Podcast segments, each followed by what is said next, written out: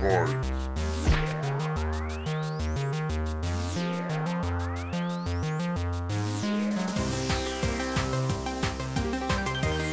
laïcité en France, en fait, c'est un principe, un principe juridique, mais surtout un principe politique. Et donc, c'est une idée, c'est théorique.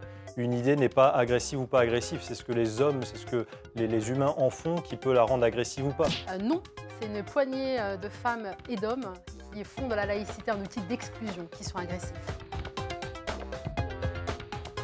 Euh, non, elle n'est pas islamophobe, elle étend juste à l'école un principe de, neutralité. Effectivement, cette loi estime que l'école doit être un sanctuaire et que la religion, ou en tout cas la multiplicité de religions, euh, peut-être qui peuvent se concurrencer, euh, voire effectivement entrer en conflit dans cet espace qu'est l'école, eh ben, voilà, il y, a la nécessité effectivement de, mettre une neutralité religieuse. Si par islamophobe on entend une loi d'exception qui vise à stigmatiser des Françaises de confession musulmane en les excluant euh, de l'école, euh, en leur demandant de renoncer à une part euh, de, leur identité, oui.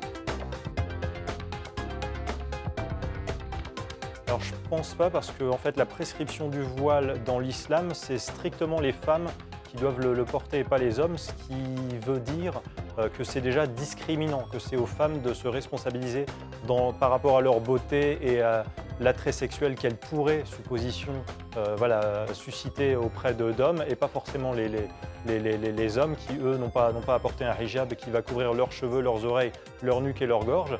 Une croix, c'est autant porté par euh, une femme que par un homme, il me semble, dans la religion catholique. Si on se réfère aux décisions de justice et ce que disent les juges, donc des signes ostensibles ou ostentatoires, la croix comme le foulard sont des, euh, signes, euh, sont, des signes ostensibles, donc oui, la même chose. Moi, j'en parle par expérience en tant qu'ex-musulman. Euh, je considère effectivement que la, religion islamique est la religion la, plus dangereuse, celle qui produit le plus de conflits.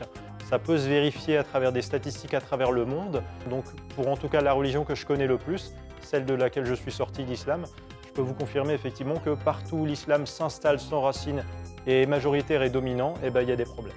Alors moi je vis dans un quartier où les communautés religieuses musulmanes et juives cohabitent très bien. L'école israélite et euh, la synagogue est juste à côté de la mosquée et ça se passe très bien. Donc non. Non, il faut l'appliquer stricto sensu tel quel. La loi est suffisamment claire. L'État ne doit ni reconnaître, ni salarier, ni subventionner aucun culte. Pour moi, euh, voilà, il faut l'appliquer tel quel.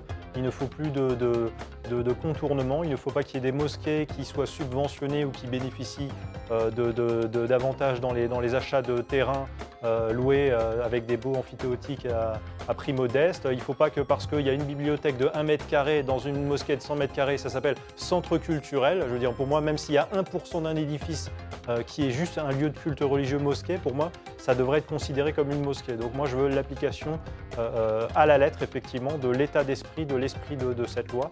Et je pense qu'il faut vraiment la renforcer, en rappeler les principes, mais absolument pas la modifier ou l'adapter à l'islam. Alors peut-être arrêter de regarder dans le passé et penser la liberté, la, laïcité pardon, comme euh, la pensée vers l'avenir et une laïcité euh, libératrice d'intelligence. Une, laïcité qui réunit et qui nous permet de vivre euh, en harmonie, qui garantit la paix civile. Autrement dit, les intentions et les objectifs de la laïcité.